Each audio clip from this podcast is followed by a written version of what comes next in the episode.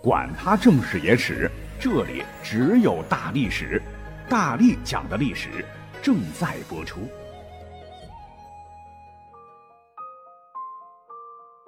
大家好，我是大力丸。有听友一直给我留言说，让我来讲讲最近热播的大秦赋。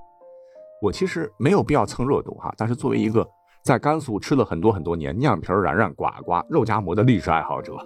本期节目呢，我会就着这部剧吧，从几千年前遥远的商周开始，挖掘一些个不为人知的史实，好好展示一下老秦人当年是如何从无到有、从弱到强，如何于逆境中奋勇勃发，进而展露虎虎霸气，开创千秋基业的。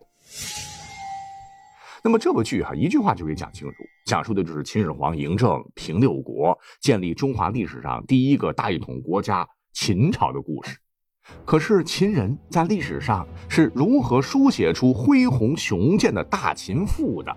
这还真是一部漫长而又激荡的创作史呢。想当年，嬴政虽吞二周而亡诸侯，执敲扑而鞭笞天下，威震四海，建立了大秦帝国。其本人也成为了前无古人后无来者，统治泱泱华夏的第一位始皇帝。但是要知道。他即使再有能力，也是趁着六十之余猎，才得以镇长策而御宇内，名垂青史的。哎，这就不由得让我们非常的好奇了。秦始皇嬴政的先祖们当年率领赳赳老秦，是起源于何方？为什么历史上一直是扑朔迷离？而嬴姓始祖大业，真的如《史记》所讲，乃是其母吞食玄鸟之卵而诞下的非婚生子吗？又为何在这部剧热播之后，有人说是甘肃的一方水土造就了日后强盛的秦国呢？咱们一个个来看。根据司马迁《史记·秦本纪》所记录的传说，说秦之先帝颛顼之苗裔孙曰女修，女修之玄鸟云卵，女修吞之，生子大业。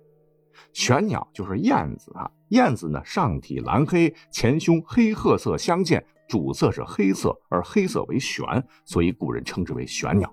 这句话的意思是说，上古部落联盟首领五帝之一的颛顼有个孙女叫做女修，吞下飞燕遗落的鸟蛋而生育了儿子大业，他也是嬴姓族群的始祖母。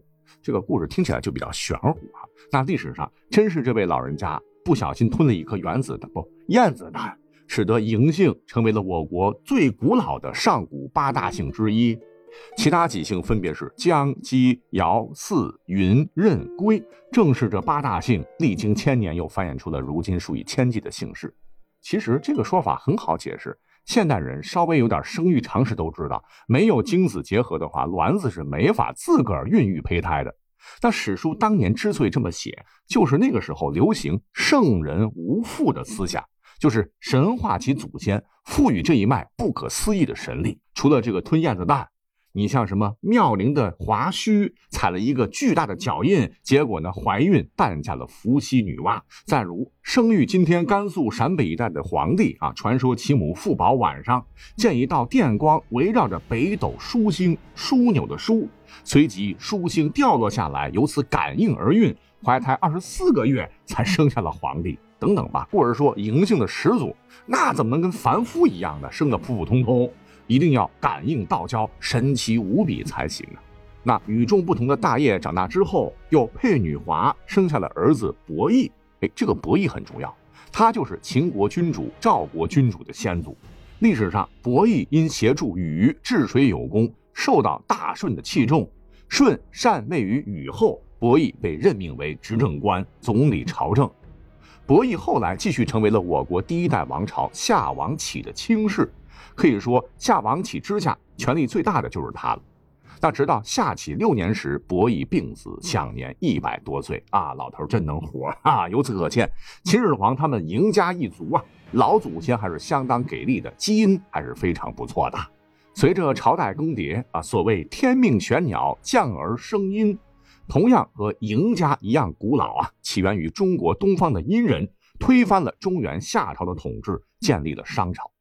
作为殷商的子民，在商朝末年，嬴姓伯邑的直系后裔叫钟毓，受殷商王朝的派遣，率领的族人迁徙西戎，为商朝镇守西陲。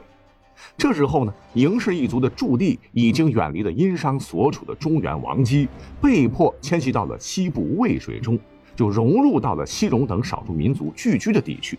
这些什么西戎、犬戎游牧民族啊，民风彪悍，善于骑射，经常骚扰国境，打家劫舍，威胁殷商边境。当年很多受封的诸侯国就是被他们给灭掉了。那派驻到那里来抵御蛮人不停的进攻，拱卫中央。说实话，这活很不好干，属于严重的脏累差。哎，这还不算，殷纣时呢，毗邻渭水河畔的西部的周部落强大起来，姬昌被封为西伯。表面上看，周向商称臣，其实商和周为了争夺渭水下游以至黄河西岸的这片富饶之地，两家早就埋下了血海深仇。跟妲己应该是没关系的啊，他背了黑锅了。话说商纣王的曾祖父唤作吴乙，史书说他就是在后来嬴氏一族所驻守的区域狩猎时被雷啪叽一下给劈死的，也成了历史上唯一一个被劈死的国君。那他做了什么事儿让老天这么恨他呢？因为他不敬重上天，曾做了一个皮革囊袋，灌满了血液，把皮革挂起来，仰天而射，说是要射天。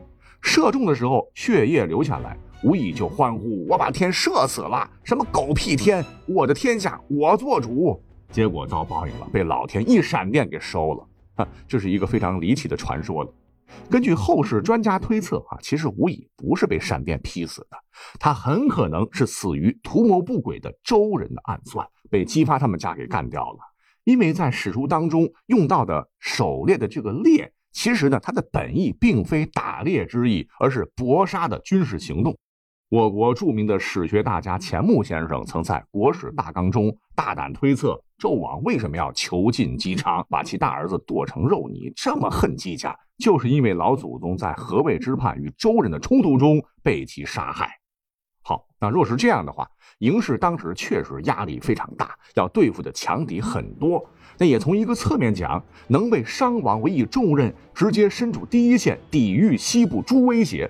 足以见得嬴氏一族还是很能打、很有血性的部落。只是可惜独木难支啊！大约是在公元前一零四六年，周武王姬发带领周与各诸侯，趁着商朝中央军主力被调走征伐山东半岛的东夷人，突然起兵讨伐商纣王。最终牧野之战大败临时拼凑的商奴隶军，攻入朝歌，纣王最终自尽而死，商朝灭亡，大周建立。那这个时候的嬴氏部落首领乃是钟毓的儿子飞廉，此人以善走著称于世，据说能够日行五百里。在其带领下，魏纣使北方啊，应该是在西北方率领部族吧，征伐另外一支强大难产的鬼方部落。但是当他好不容易经过数次血战，艰难取胜，准备南下赶回朝歌秦王保驾，中途却听到噩耗，说殷纣已亡。他就是再能跑，日行千里也赶不上了，不禁是悲愤交加，自裁殉国，葬于山西境内的霍泰山。而飞廉原本生有两子，算一算，乃是秦始皇嬴政的第三十四代世祖。一子曰叫兀来，凶神恶煞的恶，这里边念兀啊，是以神力著称，可跟西次雄虎搏斗，是当世难得的勇士。周武王讨伐商纣时，兀来在朝歌指挥将士与周人战斗到最后一刻，敌众我寡，最终壮烈牺牲，也算是大大的忠臣。这样的话，爷仨就去了二。那还有一个小儿子呢，唤作季胜，连坐嘛就被周王发配到西部边陲的朱羽这个地方，让他们为周人戍边，来抵御蛮族啊。这个朱宇啊，就是现在的甘肃的甘谷县的朱宇山。朱就是红色的意思，而羽口里边一个幸福的幸啊，就是放牧的意思。在古文中，通假身陷囹圄的雨，朱雨山呢，你可以理解为红色山崖下放牧的一群被放逐的人。如果说嬴氏祖先们从此时开始世世代代就在这个地方混，那就没有后来的秦始皇了。可能是天不绝嬴氏啊，这个部族的转机很快来了。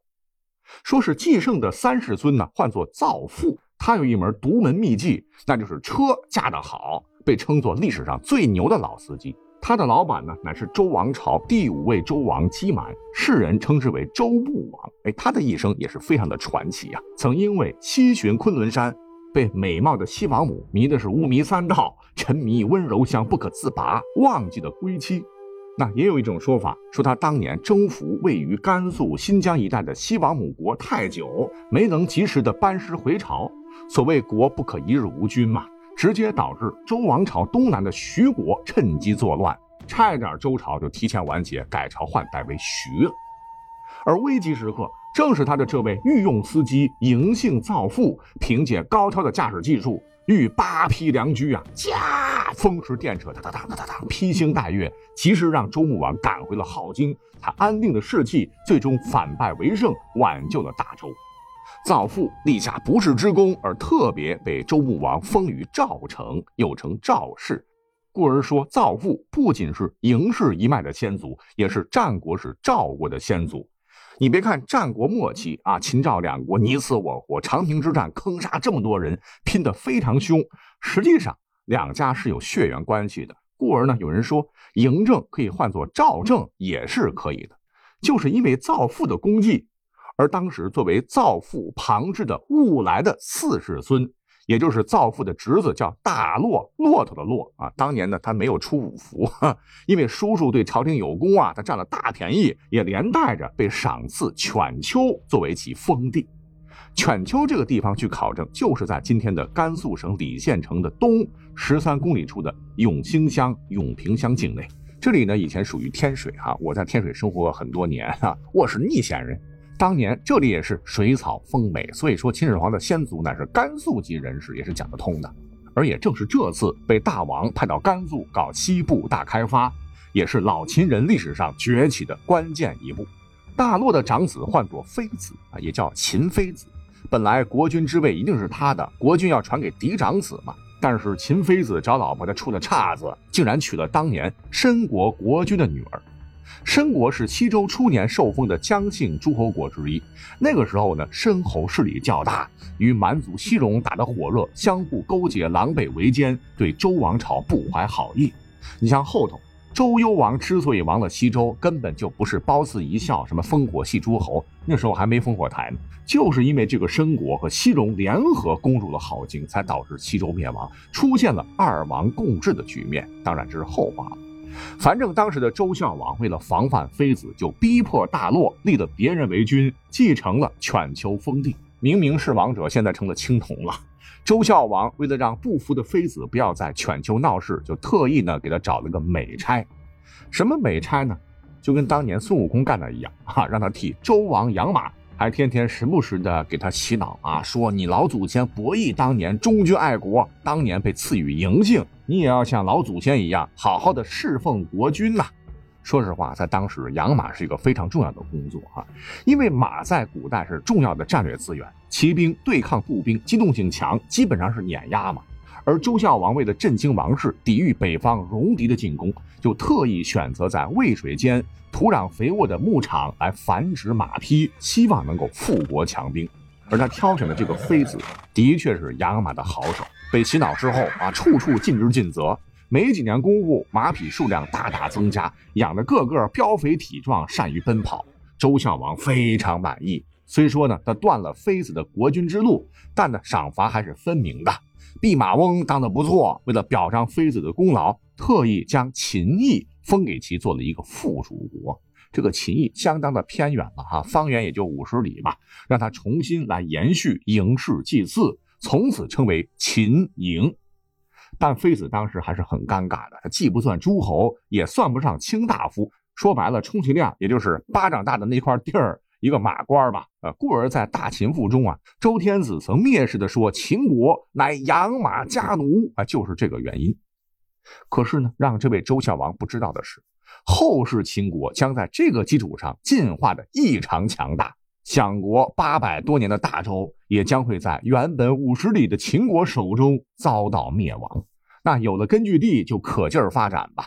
秦妃子治都于秦邑，就是今天甘肃省天水市的清水县东北，号曰秦营。那我们现在口中常挂的“赳赳老秦，共赴国难”的老秦人，就跟这次历史事件密切相关。其意思是指血统比较纯正的养马时期的秦人的后代。之所以会叫老秦，是因为秦国尚武，国土一直在扩张当中。正是历史的选择，阴差阳错间让秦人落脚在大西北。没想到西部边陲却成为老秦人开创千秋霸业的起始。公元前八百二十一年，秦庄公击败西戎，被周宣王封为西垂大夫。公元前七百七十年，西周灭亡，王室衰微，没有诸侯愿意出兵相救。正是当时的秦襄公够义气，主动派兵护送周平王东迁。周平王感激的稀里哗啦，就把原本王室控制的岐山以西的土地赐予了秦国。其实当时周王室也没法控制了。自此，秦国开始成为西周的诸侯国，为日后秦国强大打下基础，这也有了日后秦始皇嬴政一统天下的原始资本。